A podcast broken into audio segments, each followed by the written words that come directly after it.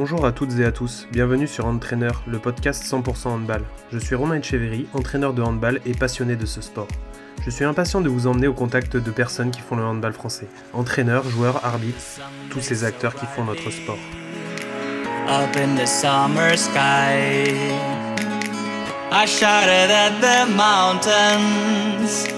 Watch me shine and fly. Bonjour à toutes, bonjour à tous. Donc aujourd'hui, nous recevons Angélique Spencer. Bonjour Angélique. Bonjour. Alors déjà, comment vas-tu?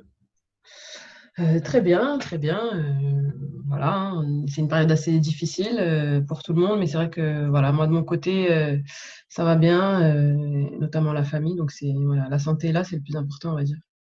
Tu as réussi à te confiner en famille, du coup? Non, moi j'ai pas réussi parce que j'ai ma famille qui est un peu euh, dispatché euh, en France. Mais euh, voilà, j'étais avec ma petite soeur là jusqu'à encore. je suis avec ma petite soeur en confinement, donc voilà, ça, permet de ne pas rester seule quand même. D'accord. Bon, tu arrives à faire un peu de sport quand même? Oui, après avec les moyens du bord, hein, je pense que c'est pour tout le monde pareil. Ça remplacera jamais euh, ce qu'on peut faire euh, dans une salle de sport ou, avec des poids ou avec tout ça. Moi, je suis en appartement en plus, donc je n'ai pas énormément d'espace non plus. Mais bon, oui, euh, du, de l'entretien, du renforcement musculaire pour pas être trop un légume à la sortie du, voilà, du confinement. Ok. Alors, est-ce que tu peux te présenter, même si je pense que les gens te connaissent? Eh ben, donc, je m'appelle Angélique Spencer. Je suis, suis actuellement l'entraîneuse principale de l'équipe féminine de la VGA Stella Handball, qui évolue en D2. Euh, et ça depuis trois saisons. Euh, auparavant, j'ai été joueuse pro euh, de 2002 à 2017.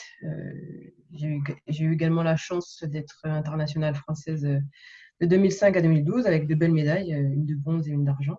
Voilà, le handball, c'est c'est un peu l'histoire de ma vie hein, parce que j'ai la famille qui est dedans, mon père, mon frère. Donc voilà, je, pouvais difficilement y échapper. voilà, hein, mon papa c'est le premier réunionnais venu jouer en France, donc je suis assez fière de ça et, voilà, je suis la dernière aujourd'hui réunionnaise à avoir mis les pieds en équipe de France. Ça fait bien longtemps, 2012 euh, quand même. Donc voilà, j'espère que, que bientôt on pourra avoir de, nouvelles têtes réunionnaises en équipe de France. Et du coup, alors tu es venu au handball, euh, on imagine par papa? Ouais, par papa, forcément, pas le choix. tu l'as suivi dans les gymnases? On va dire que oui, dès ma naissance, euh, je pense que quelques mois après, j'étais déjà dans les gymnases, même si j'étais encore euh, un tout petit bébé. Mais euh, c'est vrai que j'ai assisté à tous ces matchs à domicile quasiment toute ma jeunesse, jusqu'à voilà, jusqu'à ce qu'il finisse sa carrière. Donc, on va dire que moi, j'ai bien accroché, je, baigne dedans depuis toujours. Donc, ouais, c'était, c'est, devenu une vraie passion pour moi. D'accord. Alors, tu as une carrière de joueuse où tu es quand même tu as fait peu de clubs finalement? Tu as été mmh assez. Euh, enfin, tu es resté très longtemps à, Paris. Euh, c'était une volonté de ta part, la fidélité? C'est euh ben, vrai que dans les histoires que j'ai pu avoir avec les clubs, même plus, un peu plus jeune, avant d'arriver chez les pros, je suis souvent resté au moins deux ans dans les clubs où j'étais. Après, pour des raisons XY, il fallait évoluer de niveau, donc c'est vrai que j'ai changé. Mais ouais, on va dire le premier euh, club pro, c'était à Fleury. J'y suis resté deux ans. Et c'est vrai que j'ai pas trop hésité aussi à rentrer euh, à Paris quand l'occasion s'est présentée. Euh, à l'époque, c'était encore ici les Moulineaux handball. Voilà, j'y suis resté neuf ans où on a tout connu. pour moi, c'était déjà d'une l'amour du maillot parce que je suis quelqu'un qui voilà qui véhicule ces valeurs-là. Je trouve que ça se perd peut-être un petit peu aujourd'hui, mais en tout cas moi de de mon époque à moi, c'était super important. Euh, j'ai eu l'occasion de pouvoir euh, partir. Euh, bon, j'ai pas été non plus épargnée par, par les blessures qui m'ont un peu freiné aussi dans ma, dans ma, dans ma course dans le, dans, le, dans le très haut niveau. Mais voilà, je regrette rien et si c'était à refaire, je pense que je ferais la même chose. Donc voilà, je pense que le, ouais, le maître mot, c'est c'est l'amour du maillot et de ce que j'ai pu, les gens que j'ai pu connaître, croiser et qui m'ont beaucoup soutenu lors de cette période à ici. Ok. Alors, euh, du coup, euh, on va parler de ta reconversion. Mm-hmm. Donc, euh, depuis 2017, c'est ça, si je ne dis pas de bêtises? Voilà, 2017, oui, c'est ça, exactement. Donc, comment c'est venu? Parce que, bon, tu as enchaîné dans le club où tu as fini ta carrière en tant que joueuse. Mm-hmm. C'est eux qui t'ont proposé Comment ça s'est passé? C'était une volonté de ta part?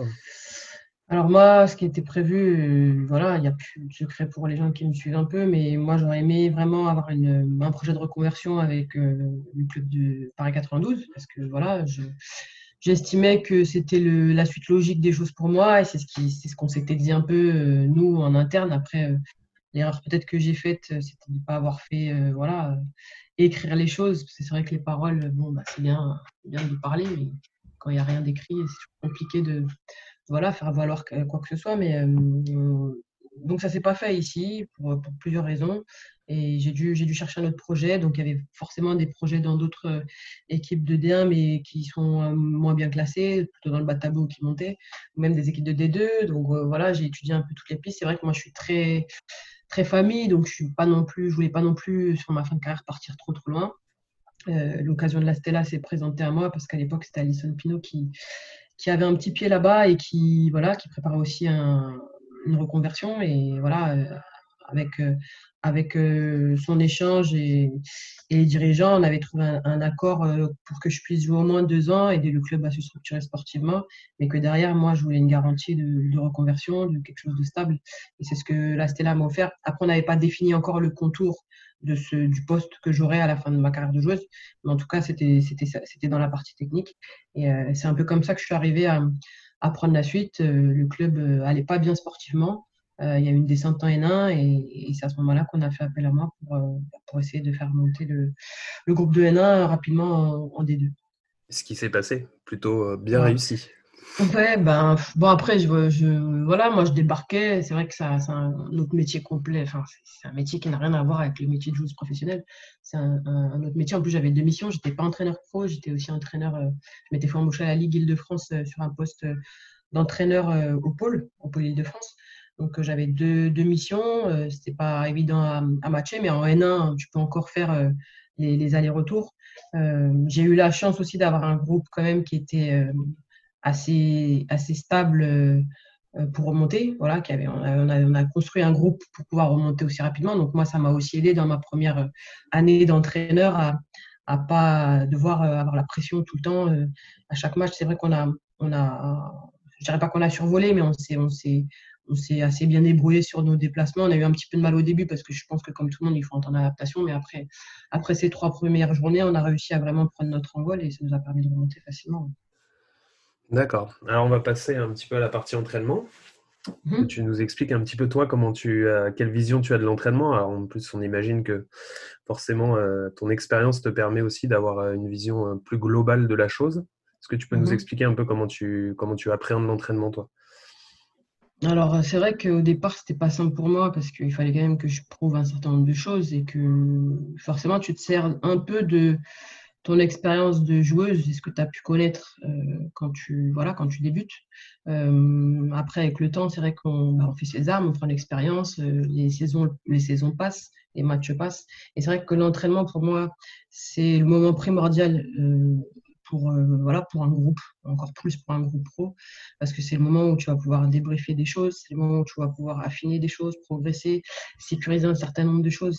Mais l'entraînement, c'est aussi un moment où tu peux te tromper, que ce soit toi en tant qu'entraîneur ou bien même en tant que joueuse. C'est là où voilà, tous les réglages se font et il y a de grosses voilà, tendances sur ce qui va arriver euh, le week-end. Donc, euh, l'essentiel, c'est de pouvoir faire passer les bons messages aux joueuses, euh, de responsabiliser tout le monde, que le staff aussi soit, soit là et participe à tout ça. Et, et surtout, comprendre, faire comprendre aux joueuses là où on veut les emmener. Quoi. Mais avec toujours ce, ce derrière cet aspect de respect les uns envers les autres, les unes envers les autres, de communication, de rigueur. Euh, de l'écoute, de l'échange. Vraiment, c'est des vrais moments de partage. Et, pour faire avancer un projet, pour moi, euh, voilà, tout ce que j'ai dit là, c'est, ça me paraît essentiel quand, euh, quand on dirige une équipe à l'entraînement.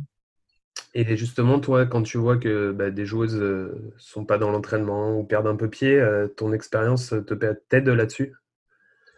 On va dire que je suis quelqu'un d'assez perfectionniste de base et c'est vrai qu'en tant que joueuse, je l'étais beaucoup. Je m'accordais très peu de, voilà, de moments de, de détente ou même de marge d'erreur parce que je ne supportais pas ça. Et c'est vrai que hum, ça, je l'ai pris aussi avec moi euh, maintenant en tant qu'entraîneur et j'ai du mal à, à supporter l'échec, même si bah, ça fait partie du jeu. Mais l'échec à l'entraînement, c'est quelque chose pour moi qui est, en tout cas, qui est un peu, comment dire, négatif dans le sens où on peut être en échec, on peut se tromper, mais par contre, on ne peut pas répéter les choses et les fondamentaux. Ça, c'est quelque chose où j'essaie d'être très rigoureuse et assez, je dirais pas sévère, mais je pense que les joueuses que j'ai dirigées jusque-là, elles savent très bien que j'ai une ligne conductrice et, et s'il y en a une qui dévie un peu de cette ligne-là, ça peut, oui, ça peut créer quelques, on va dire, euh, pas mais des désaccords. Et est-ce que justement ton, enfin, ton statut euh, d'ancienne joueuse et notamment d'ancienne internationale, les, les filles, euh, ça a créé une, forme de respect déjà naissant dès qu'elles te voient ou ou tu as l'impression qu'elles enfin, elles prennent pas ça en compte, elles ont juste un entraîneur en face d'elles. Euh, franchement, c'est une question un peu délicate parce que je, je ne suis pas dans leur tête, je sais pas ce qu'elles pensent. Après, j'imagine qu'à un moment donné, oui, ça a pu ça a pu inspirer un peu de, voilà, de respect. De, voilà, c'est pas rien d'avoir fait euh, ce que j'ai fait. Hein. Faut que, ça, c'est quelque chose qu'il faut que j'arrive à mieux assumer. C'est vrai que c'est pas quelque chose que j'aime mettre en avant. Mais après, c'est des filles quand même, pour la plupart, que j'encadre depuis trois ans.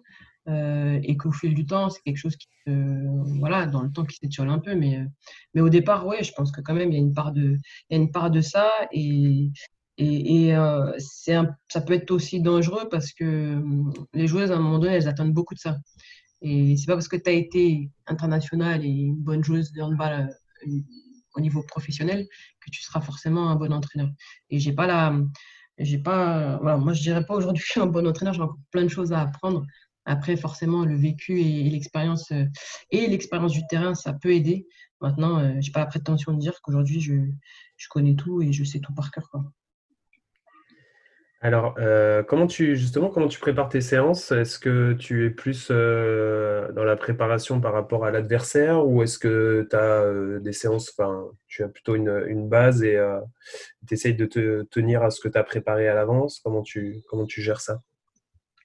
Alors moi, je suis plutôt dans, l'adaptation quand même, parce que c'est vrai qu'on est dans un mode de fonctionnement où il y a de la compétition et qu'il faut réussir à mener le projet à bien, mais avec euh, tes, tes, qualités, tes défauts, les qualités de ton groupe et les défauts de ton groupe. Et c'est vrai que tant tu as, du, voilà, as un peu de temps euh, dans la prépa estivale pour euh, préparer un certain nombre de choses, mais quand on est rentré dans la saison, c'est compliqué de, voilà, de tout revoir, de tout changer, s'il y a des choses qui marchent pas. Donc, moi, je suis plutôt dans, dans le fait de m'adapter. Donc oui, c'est plutôt par rapport à l'adversaire du week-end avec notre projet de jeu initial. Hein, ça reste, euh, les choses elles restent telles quelles.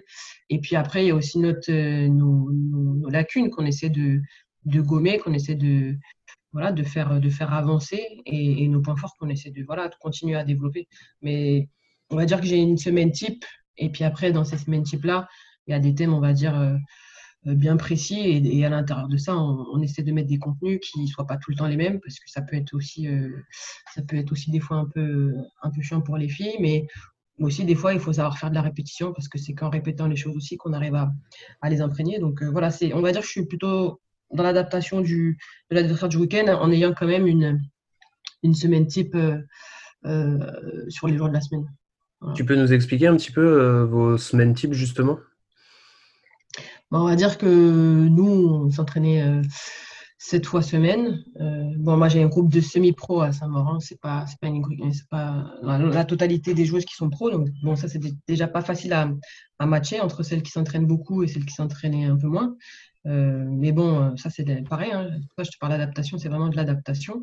le lundi, c'était plutôt axé sur, en fonction du match du week-end, de la récup, du travail physique, du cardio, du travail spécifique.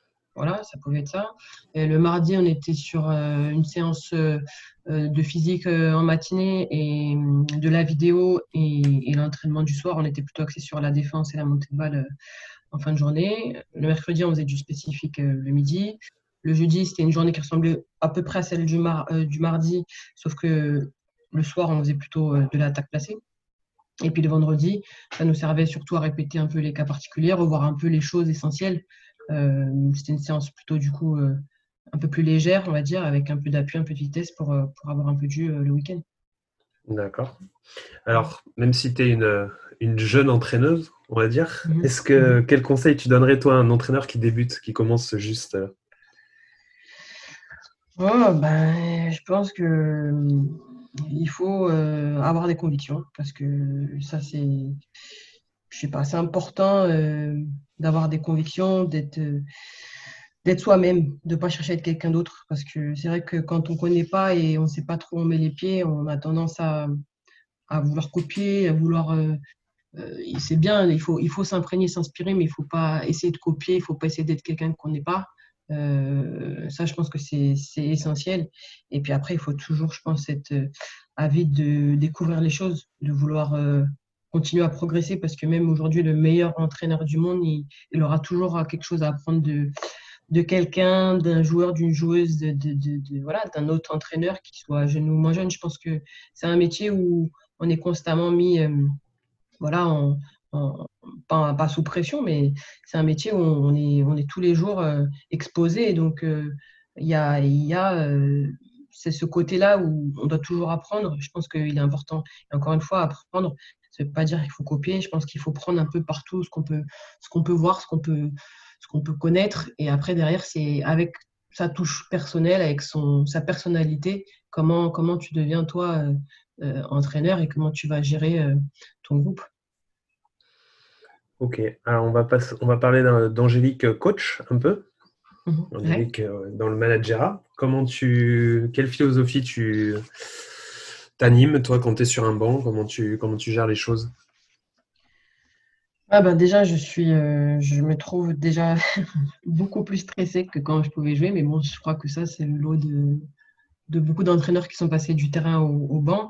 Euh, voilà, après, avec le, temps, c'est vrai qu'on apprend à, plus, euh, mieux se canaliser, à gérer ses émotions.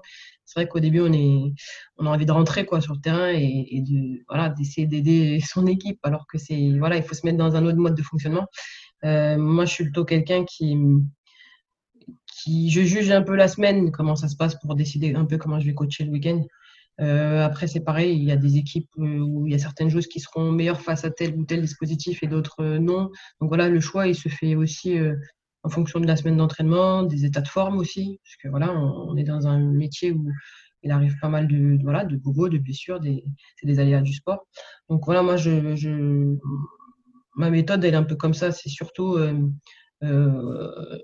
observer un peu ce qui se passe la semaine, analyser pour pouvoir prendre les meilleures décisions euh, quand le match commence. Et justement, euh, le fait d'être passé de l'autre côté, euh, quand le match devient serré ou tendu, est-ce que tu arrives à prendre les bonnes décisions dans l'instant ou tu trouves que ça, encore, ça va vite, que c'est compliqué par rapport à quand tu jouais? Non, non, c'est, ça dépend encore une fois du, match, ça dépend du contexte.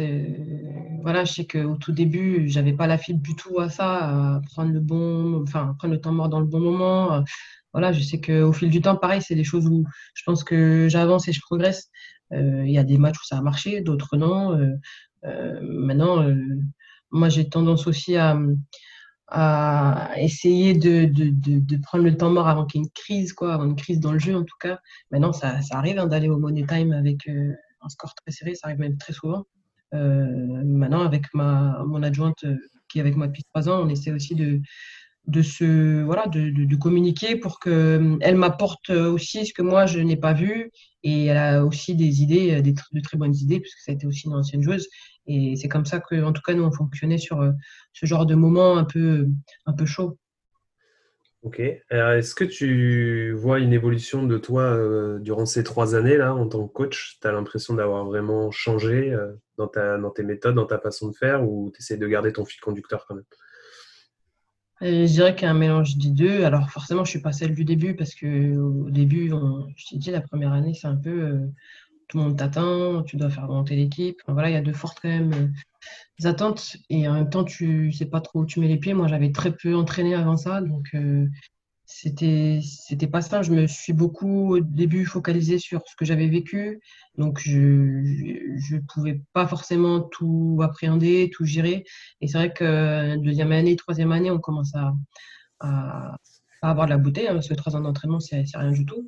En tout cas, apprendre de l'expérience et de se servir aussi des, de ces expériences-là pour avancer. Et non, non, je dirais que je suis quelqu'un, on va dire, de un peu plus posé aujourd'hui que ce que je pouvais l'être au tout début. Et, je pense que ça, c'est avec le temps et les, et les, saisons qu'on arrive à, se poser un peu plus. Bien, alors euh, on va parler un peu de la planification, même si tu nous as expliqué un peu au niveau de tes, semaines. Est-ce que mm. tu arrives en début de saison à faire une planif à l'année? Comment toi, toi tu gères ça?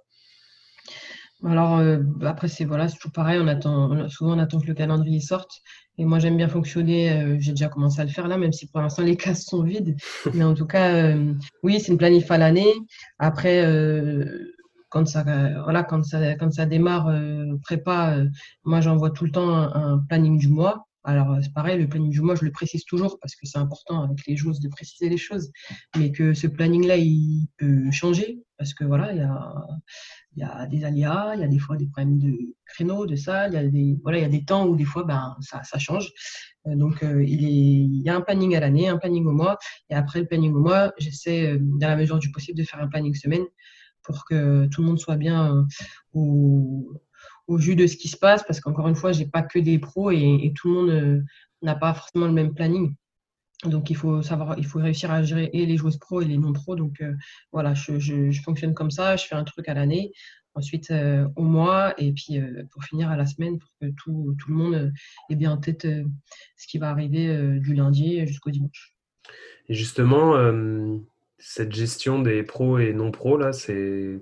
Enfin, tu trouves que c'est mmh. quelque chose de très compliqué à gérer ou tu arrives euh, au fur et à mesure à, appréhender les choses? Bah, euh, ouais, ça reste quand même très compliqué parce que parce que on est quand même euh, la majorité pro et qu'il y en a quand même quelques-unes qui ne le sont pas. Et en même temps, on peut pas avoir autant de joueuses pro en D2 qu'en qu LBE. Donc, il faut savoir euh, mixer ça, l'appréhender. C'est pas évident parce que mm, dans mon idéal à moi, j'aimerais qu'on s'entraîne plus tôt, mais c'est vrai que si je m'entraîne plus tôt, je risque d'avoir deux filles ou trois filles absentes parce qu'elles finissent le travail à 19h par exemple. Je veux dire, c'est ça qui est le plus compliqué. Donc, euh, euh, l'idée, c'est bien sûr, toutes les structures ne peuvent pas le faire et, et qu'en D2, c'est trop compliqué à, faire. Mais on est, on est malgré tout encore un peu dans l'amateurisme quand on est en D2 euh, parce que parce qu'on peut pas, les, clubs ne peuvent pas aujourd'hui euh, se structurer économiquement pour avoir euh, que des joueuses pro. C'est trop compliqué d'avoir en D2 que des joueuses pro. Alors, je crois pas que je vais rompre un secret, mais l'année prochaine, normalement, tu devrais avoir un groupe uniquement de pros, si je dis pas de mhm. bêtises.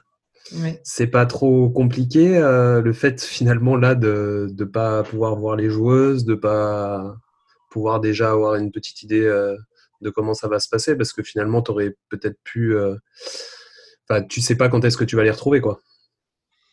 Bah, c'est ça. Alors après, juste pour revenir au tout début de la question, je n'aurai pas que des pros parce que a des joueuses. alors j'en aurai la majorité, hein, c'est-à-dire qu'à Saint-Maur aujourd'hui j'en avais neuf. Euh, donc euh, sur 16 joueuses, donc euh, le reste n'était pas pro. Là, j'en aurais normalement plus d'une dizaine. Donc c'est vrai que ça sera beaucoup plus facile à gérer. Maintenant, il y a toujours une fille ou deux qui sont sur un projet de reconversion. Donc voilà, il y aura un aménagement pour ces filles-là, mais qui seront quand même très présentes, on va dire, dans le groupe. Là, à Saint-Maur, c'est vrai qu'il y en a qui n'étaient pas là de la journée, qui étaient là que le soir. Donc euh, là, ça sera, ça sera différent déjà par rapport à ça. Mais euh, oui, moi, le plus dur aujourd'hui, euh, déjà d'une, c'est de ne pas avoir pu conclure les choses avec mon équipe actuelle. Donc ça, c'est mm. pas, c'est pas évident. la position, elle est, elle est pas facile. Et, et derrière, c'est aussi, oui, comment préparer la suite avec des filles que ben, je connais pas individuellement, hein, que je ne connais pas personnellement, parce que j'ai, j'ai, il y en a une avec qui j'ai joué que je connais plutôt bien, mais le reste, je ne les connais pas pour faire euh, connaissance à distance, ça, ça remplace jamais le, le visu, hein, ça, c'est pas, pas pareil. Et puis derrière, c'est de créer quand même du lien et de la communication avec elle euh, malgré tout. Donc c'est vrai que là, ben, voilà, j'ai commencé déjà à, discuter avec euh, certaines. je vais prendre le temps d'appeler tout le monde individuellement. mon staff, mon futur staff, je le connais déjà et j'ai déjà eu des contacts avec tout le monde. Donc voilà, les choses, on essaie de les faire du mieux possible avec les moyens qu'on a aujourd'hui. mais c'est vrai que c'est complexe et on a du mal à. Autant il y a, l'attente et le, voilà, l'excitation de se dire qu'on a envie d'y aller, on a envie de commencer et, d'en découdre, mais il y a aussi cette frustration de se dire ben, pour l'instant, on ne peut pas faire c'est ça. tu vois, tu m'as, tu m'as devancé. C'était ma, ma prochaine question. Je voulais te demander justement comment tu as, dans ta tête, comment tu as appréhendé euh, bah, ce, nouveau challenge. Est-ce que tu étais plutôt excité? Mm. Est-ce que tu avais une anxiété? Comment tu. Bah, l'anxiété, elle n'est pas sur le plan du, professionnel, on va dire, puisqu'aujourd'hui, je pense que voilà, si j'ai décidé de, de partir, c'est, je sais où je veux aller, j'ai envie d'avancer et d'évoluer encore dans, dans mon métier. Euh, je pense connaître mon métier aussi. Le handball, je pense le connaître. Maintenant, j'ai encore, comme je te disais, plein de choses à apprendre. Mais c'est plus le fait de quitter la région parisienne. Ça va être la première fois vraiment que je pars. donc, euh, c'est ça qu'on va dire, j'appréhende un petit peu. Même si je pense que l'adaptation se fera bien. Hein, mais on va dire c'est le seul truc qui me, voilà, qui me, qui fait, que j'ai un peu, voilà, pas les chocottes, mais une petite pression de, de, tout quitter ici et, de tout reconstruire, on va dire, euh, à, Marseille. Donc, euh, après, au niveau du, du, boulot, forcément, on a aussi cette appréhension de changer de groupe. C'est vrai que moi, j'avais l'habitude de, de, travailler avec euh, certaines joueuses depuis trois ans. c'est ça aussi qui va changer, mais dans, dans, ce, dans le sport qu'on fait, j'ai l'impression que les, les choses, elles se font naturellement. On partage une passion commune. Donc, euh, pour moi, l'adaptation, elle n'aura pas de mal à se faire. Ok. Et euh, j'avais une petite question aussi. Est-ce, tu. Que toi, tu as une, un œil particulier sur les, demi-centres et les ailières gauche C'est les postes où tu as principalement évolué ou est-ce que ça, ça te, ça t'anime plus quand tu vois des joueuses à ces postes-là ou maintenant tu arrives à faire une globalité et c'est pas forcément des postes qui ressortent plus que les autres pour toi? Alors, euh, bon, ben, forcément, si on fait un sport co, tous les postes sont importants, ça c'est sûr. Euh, voilà, après, on va pas se mentir et se cacher que euh, plutôt les demi-centres aujourd'hui, parce que ma carrière à l'aile gauche a été très, très voilà, ça a été sur euh, le tout début, quoi. Après, j'ai pas, j'ai pas forcément beaucoup joué à l'aile gauche. Hein. Je suis de passer derrière. Donc, euh, non, c'est vrai que une demi-centre, ou en tout cas ce que j'estime être une bande de puissance, je vais vite le voir et, et avoir l'œil dessus. Et, j'en parlais avec mon futur adjoint là déjà. Et c'est vrai que c'est un poste qui est essentiel pour moi. Je veux dire, c'est ça, pour moi, ça reste la patronne du jeu, l'attaque. Voilà, c'est quelqu'un qui doit qui doit être un leader de jeu, incontestable, incontesté. Et, je mets beaucoup d'importance à ce poste-là, c'est sûr. Après, ça fait fait pas tout, encore une fois. Euh, si on n'a pas de bonnes ailières, de bons pivots, de bons, arrières, de bonnes arrières, c'est pareil, hein, on ne pourra pas jouer. Mais en tout cas, c'est vrai que je mets un, un, petit point euh, euh, accentué sur ce poste parce que bah, déjà d'une, j'en viens et je sais que c'est un, un élément archimoteur pour, euh, pour que le reste euh, des joueuses à côté puisse aussi euh, se sublimer. Quoi. Je, je, pars du principe que si on a un demi qui n'est pas forcément au niveau, les autres auront du mal quand même à se mettre en, valeur. Ok. Alors, bah, tu vas avoir le droit à la petite question habituelle sur le métier d'entraîneur. Mm-hmm. un entraîneur d'un autre sport a déclaré que c'était une drogue je mets des guillemets à drogue. Hein. Mais euh, qu'est-ce que tu penses de cette expression, toi? Euh, ouais, Moi, drogue, ça me dérange un peu parce que. Après, je ne vais pas être d'accord, pas d'accord, hein, mais en tout cas, euh, moi, je dirais plutôt que. Parce qu'une drogue, ça veut dire que c'est la dépendance, quoi. Mmh. Tu, tu, tu en sors pas, tu es dedans tout le temps et et tu peux, je dis pas que tu peux en mourir, pas, pas avec notre sport, mais nous, chez nous, on va appeler ça le burn-out. Enfin, moi, je, je pense qu'il faut un temps pour tout. Donc, euh, je, suis, je dirais plutôt, si je devais remplacer ce mot-là par un autre, je dirais plutôt passionné, la passion. Donc, euh, moi, je suis quelqu'un de passionné. Depuis que je suis gamine, j'ai toujours voulu être en équipe de France, j'ai toujours voulu entraîner. C'est quelque chose qui me, voilà, qui, dont, dont, dont, je voulais, que je voulais réussir. Aujourd'hui, j'ai réussi une partie et une autre qui reste encore à, voilà, à développer. Mais en tout cas, non, je dirais qu'il faut, il faut savoir, je pense, dans ce métier, dans ce métier-là, s'accorder des temps de, de pause parce que c'est important de ne pas négliger euh, euh, sa vie privée, euh, les amis, enfin, je veux dire, tout ce qui englobe aussi le bien-être de la personne. Je pense que si la personne n'a pas ce bien-être-là, elle pourra être difficilement aussi performante dans, de l'autre côté. Donc, moi, je m'attelle à, en tout cas, essayer de me donner des moments. Alors, il n'y en a pas beaucoup, hein, voilà. Hein, je pas que c'est rare les moments de, détente, mais en tout cas, quand il y en a, j'essaie de les prendre au maximum et de, et de, et de couper. Alors, ça ne veut pas dire que si jamais il y a un, match à la télé, je ne vais pas le regarder, mais en tout cas, euh, je vais être moins, euh, dans les gymnases qu'avant euh, quand j'ai des moments de, de disponibles. Je préfère les accorder à, à ma famille et, et, aux gens que je n'ai pas le temps de voir habituellement. Je pense que c'est un bon conseil. très, très peu souvent utilisé, mais pense que c'est important. Alors, quel regard tu portes sur l'évolution du handball français? Alors, aussi bien peut-être euh, le handball que tu peux, que as pu voir en N1 ou en D2 que le mhm. handball euh, de très haut niveau. Euh, comment tu vois depuis quelques années son évolution? Bah, pour moi, c'est positif, hein, parce que c'est vrai que bon, même si, si on part du, très très haut, donc les équipes de France masculines et féminines, c'est vrai que là, on, est un peu en panne, mais euh, pour moi, ça ne m'inquiète pas parce que parce qu'on ne peut pas gagner tout le temps déjà, pour commencer, et il ne faut pas oublier que les autres nations, elles progressent aussi. Euh, voilà, je pense que là, on est un peu euh, dans une période creuse, mais qu'on reviendra plus fort de ça. Je pense qu'on a de très bons formateurs en France. on a des gens dans la, voilà, dans la détection qui sont très performants, très compétents. Donc, ça nous sert aussi à nous de pouvoir progresser, de ne pas se croire euh, arriver et de ne pas rester sur nos acquis. Ça va nous permettre aussi à nous, de, entraîneurs, euh, que ce soit en club, euh, en pôle ou comité, tout ce que tu veux, ça va nous permettre, nous, d'avancer et de, continuer à, faire évoluer notre, culture. après, maintenant, de ce qui est plutôt national, moi, je trouve que on, a un niveau en national qui est quand même un peu plus faible qu'avant. je, je, trouve qu'il y a quand même un vrai fossé entre, par exemple, la N2, la N1, la N1, la D2. Aujourd'hui, je trouve qu'il y a vraiment un fossé. Euh, et que ce soit de la D2 vers la LBE, c'est la même chose. Hein. Je veux dire, euh, les fossés se creusent quand même pas mal. C'est pour ça que, que, mon boulot aussi, moi, ça va être euh, de, dire à mes nouvelles joueuses que le chemin, il est très long. Le chemin, il est très long. On a, en D2, ça se passait bien, mais c'est vrai que le chemin va être long vers le maintien. Donc, il va falloir que moi et mon staff, on arrive à faire passer des messages. Mais d'où ça vient, ce, cet écart-là, je ne sais pas trop. Est-ce que est-ce que dans les, équipes de jeunes, on n'est on pas un peu retard? Est-ce que, que dans, la formation de la jeune joueuse, on n'est pas un petit peu retard?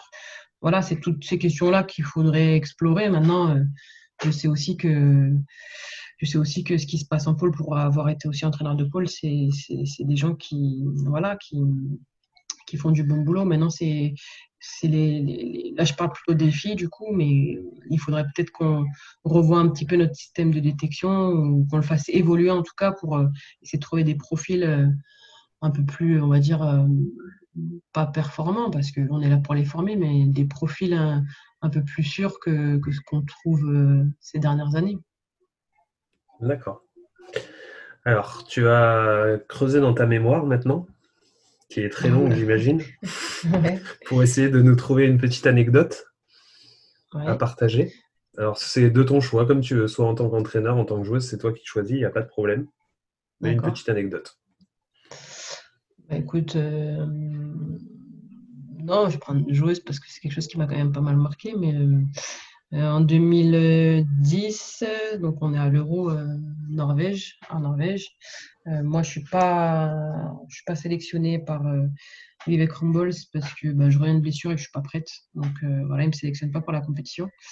sauf que bon, la compétition elle se passe moyennement, l'équipe n'arrive pas à se qualifier pour pour les demi-finales. En tout cas, c'est plus dans leur voilà, ça tient, les cartes ne sont plus dans leurs mains. Et il y a à l'époque une joueuse majeure de l'équipe qui se blesse gravement. Et, euh, du coup, Olivier euh, fait appel à moi pour, euh, pour, pour entrer dans la compétition. Alors que moi, j'étais plutôt à Paris avec mon club en train de faire aussi les, les, voilà, le, les, comment, les commentaires de, des matchs qui se passaient. Donc j'étais un peu loin de, tout ça. Je, franchement, je n'étais pas prête du tout à, partir. Donc j'étais en train de commenter avec, avec euh, Sport Plus à l'époque, euh, sans citer de marque, hein, en tout cas, euh, les, les, les, matchs qui, qui, passaient. Et, c'est vrai que moi, j'arrive sur un match super important parce que c'est un match qui, nous permet, peut nous permettre en tout cas de, de jouer une place, une, une, cinquième place et qui pourrait être très bénéfique pour la suite, pour le tournoi de qualif, pour le, pour le mondial. Donc, moi, je bah, pas. Le lendemain, je suis dans l'avion avec Philippe Bana. je crois que j'arrive, franchement, je dois arriver une demi-heure avant le début du match. Et j'étais un peu décalqué, un peu déphasé. Et je ne m'attendais pas à jouer. Euh, c'était contre les Pays-Bas. Et finalement, ben, Olivier il me dit si, si, tu te prépares, tu vas jouer. En tout cas, tu vas au moins tirer les 7 mètres. Donc, c'est quelque chose qui m'a quand même mis pas mal de pression parce que si en gros tu les rates euh, dans un moment chaud et que tu sors de l'avion, c'est un peu. Voilà, j'étais un peu. Euh, j'étais un peu déphasé. Donc, bon, le match se passe, très serré. Et je rentre sur trois jets de 7 mètres, dont un qui est super important parce qu'il est dans le money time, où on doit être à plus 1 ou égalité. Et j'arrive à le. Voilà, j'arrive, je mets mes trois jets de 7 mètres, mais celui-là, c'était vraiment le ballon était très très chaud. Et, voilà, j'arrive à le mettre. Et c'est vrai qu'à la fin, les filles, euh, déjà d'une, elles sont super contentes de me voir parce que, parce que je venais de débarquer. Et, puis surtout, euh, je dis pas que j'offre la victoire, mais j'ai eu, on va dire, le mental pour. Euh, pour euh, relever la, mission que Olivier m'avait donnée sur ce moment-là. Et c'est vrai que c'était pas évident à gérer. Le fait de ne pas avoir été sélectionné au départ, d'arriver dans un moment très très particulier où il y a une joueuse majeure qui se blesse et, moi qui dois à la sortie d'avion tirer les jets de 7 mètres. Mais au final, ça se finit bien et voilà un peu l'anecdote. Ça vous amène à une belle médaille d'argent l'année d'après. Voilà, exactement. Ça, nous permet d'aller dans un tournoi de, de mondial assez pas simple parce qu'on a joué les Slovènes et c'était pas simple, mais en tout cas plus ouvert que d'autres. Et puis après, ben, ça nous permet exactement d'aller chercher une médaille d'argent euh, à Sao Paulo. Ok, belle histoire. Alors maintenant, je vais te demander euh, si tu avais une joueuse à retenir, alors euh, mhm. soit que tu as entraîné ou avec laquelle tu as joué, qui t'a mhm. vraiment marqué, qui tu nous citerais? Ah bah, moi, en tant qu'ancienne demi-centre que je suis, s'il y en a une qui m'a bien marqué et sur qui voilà, je me suis pas mal inspirée et qui m'a mis des étoiles dans les yeux, c'est Groa Merseng. Euh, voilà, l'ancienne demi-centre euh, de la Norvège, qui pour moi euh, était une joueuse de, de base qui n'était pas forcément très spectaculaire, qui n'était pas du tout technique, mais qui a beaucoup, beaucoup travaillé pour devenir la joueuse qu'elle est devenue. Quoi. Donc, et elle était dans tous les secteurs de jeu, elle était juste impressionnante parce que elle, défendait, elle courait, elle attaquait. Et encore une fois, c'était pas très académique ce qu'elle faisait en attaque, mais ça marchait parce que elle a beaucoup travaillé physiquement et elle a fait des beaux jours de la Norvège. Et c'est une joueuse que j'ai aimé euh, euh, jouer face à elle. Et j'ai eu la chance de jouer face à elle et franchement, c'est quelque chose de, que je n'oublierai pas ça. C'est vrai que la Norvège a une belle école de demi-centre parce qu'ils ont quand même tendance à sortir très souvent des. Bah oui, quand tu vois maintenant euh, Stine la, la, la, dimension qu'elle a pris et qu'à mon avis continue de prendre, c'est juste incroyable. Quoi. Mm. Elle a pris ta succession en fait, où vous êtes croisés à ici Paris? Moi j'ai joué deux ans avec elle ici. Ah oui, tu as joué avec elle. Euh, voilà, c'est... Bah, c'était particulier pour moi parce que bon, moi j'étais plutôt sur une fin de carrière et mm. elle, elle arrivait. Et voilà, il y a eu beaucoup de partage, d'échanges. Mais après, c'est vrai que j'ai eu aussi la chance de pouvoir jouer à côté, parce que bon, quand tu es licence, normalement, tu es censé savoir jouer sur les trois postes de la base arrière. Donc, euh, mais ouais, sur la dernière année, c'était plus euh, un, relais, quoi. Je, je, donnais, je laissais, euh, je, laissais la main et, et puis voilà, en tout, en tout. Mais la, la, la, concurrence a toujours été saine et il n'y a jamais eu de problème. D'accord. Alors maintenant, ben, c'est la tradition dans l'émission. Tu vas mhm. avoir la question de l'invité précédent. D'accord. Et après, ça sera ton tour d'en poser une. D'accord. Alors, euh, l'invité précédente, c'était euh, Lucie Modnel, une petite jeune de 18 ans qui est actuellement à Bourg-de-Péage. Mhm. et au centre de formation euh, et qui cette année a eu la chance de faire plusieurs feuilles avec euh, l'équipe première. Donc peut-être que tu auras la, chance de jouer contre elle l'an prochain. Je lui souhaite. Et, euh, et qui joue demi-centre, ça tombe bien. C'était pas fait exprès, mais tu vois, ça tombe bien. Donc, elle te demande quelle est la caractéristique principale d'une demi-centre pour toi. Ah bah pour moi, il y en a plusieurs, mais si je devais en retenir une, c'est le, c'est la lecture de jeu, la culture du jeu. Voilà. Ça, c'est quelque chose pour moi de primordial, fondamental. Je ne sais pas si je dois m'exprimer un peu plus dessus. tu peux, oui, sans problème. Ben, pour moi, tu peux pas être demi-centre si tu n'as pas la compréhension du jeu et si tu sais pas lire le jeu. À partir du moment où tu as ces deux choses-là, voilà, tu peux être limité par un peu ton physique, par ta taille. Moi, je n'étais pas très grande hein, et pourtant j'ai réussi à faire ce que j'ai fait. Mais tu peux faire des jeux pas mal de défense. Donc, pour moi, c'est les deux points importants et essentiels pour, pour une demi-centre. Ça la rassurera parce que je crois qu'elle n'est pas très grande non plus. ah. ah ben il y a des exemples, hein. Stine Tedal, euh, voilà. Après c'est voilà du travail, il faut travailler. je pense qu'il faut aussi s'intéresser à son activité. Et aujourd'hui, je pense qu'il y a trop peu de jeunes joueuses qui s'intéressent à l'activité. Voilà. D'accord. Alors donc toi, ta question va être pour un entraîneur, je pense que tu as croisé, mais euh, plutôt euh, contre qui tu as dû jouer? Mhm. Frédéric Bougeant. Ah oui, oui, je connais bien Fred. Donc, euh, ta question est pour lui. Tu peux lui poser ce que tu veux. Eh ben, ma question serait du coup, avec ce qui s'est passé les dernières semaines, euh, comment, euh, Frédéric, tu vas appréhender ce passage des filles aux garçons? Ça serait une bonne question, ça. Ah oui, je pense que c'est une bonne question, effectivement. Voilà. Ok. Bon, ben, le mot de la fin va être pour toi, Angélique. Je vais d'abord te remercier parce que c'était très sympa de t'avoir et je pense que ça va être euh, très enrichissant pour les, gens qui vont écouter et aussi les jeunes joueuses qui ont pas mal de mhm. choses à, apprendre et à, et à écouter de toi. Ah, et puis euh, et pour les entraîneurs aussi parce que mine de rien le, le passage de relais entre de joueuse à entraîneur se place plutôt bien et on te souhaite mhm. que ça continue. C'est gentil. Ah, Donc, euh, écoute, je te donne le mot de la fin. Bah, vous remercie aussi parce que voilà, c'est dans cette période de confinement, c'est vrai que on a tendance à faire toujours la même chose. Donc ça, c'est vrai que ça change du quotidien, de pouvoir euh, partager aussi euh, son expérience. moi, je trouve ça, je trouve ça génial. Donc voilà, avec encore une fois ce qui se passe en ce moment, j'espère que qu'on pourra vite tous remettre nos baskets et tous pouvoir se recroiser sur les terrains de handball et que tout le monde puisse retrouver du plaisir à aller entraîner, jouer, s'amuser. Je pense que le maître mot, c'est ça, hein, c'est aussi prendre du plaisir. On fait ça parce qu'on prend du plaisir à le faire. Donc voilà, que tout le monde se porte bien en bonne santé et que tous, on pourra bientôt se recroiser sur les terrains. Voilà.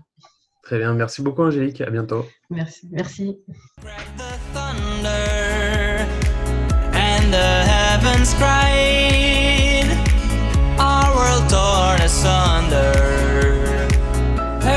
Said goodbye. Now I'm standing in our ashes, feeling the sunshine once again. I moved.